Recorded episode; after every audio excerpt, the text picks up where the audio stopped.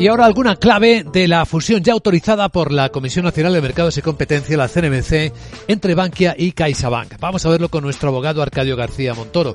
Buenos días, abogado. Buenos días, Luis Vicente. ¿De qué hablamos?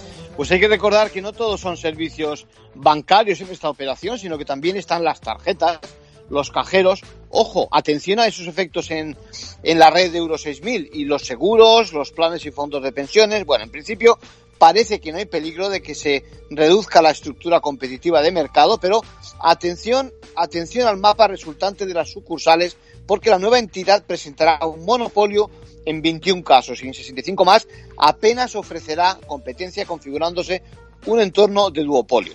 Esta posible excesiva concentración, claro, puede perjudicar a los consumidores y por eso pone condiciones.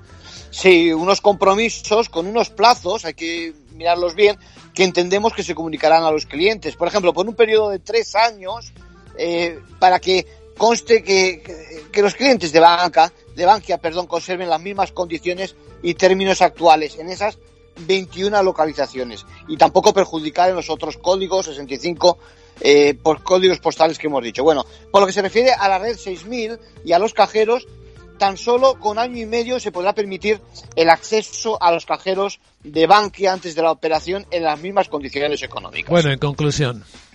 Bueno, pues atentos consumidores, muy atentos a las decisiones de CaixaBank. Veremos cómo queda el mapa de servicios y confiemos en que las medidas surtan efecto. Lo que pasa es que es complicado que los clientes no se vean perjudicados con condiciones poco competitivas, ni que, ojo, la alargada sombra de la exclusión financiera alcance a algunos. Gracias, abogado.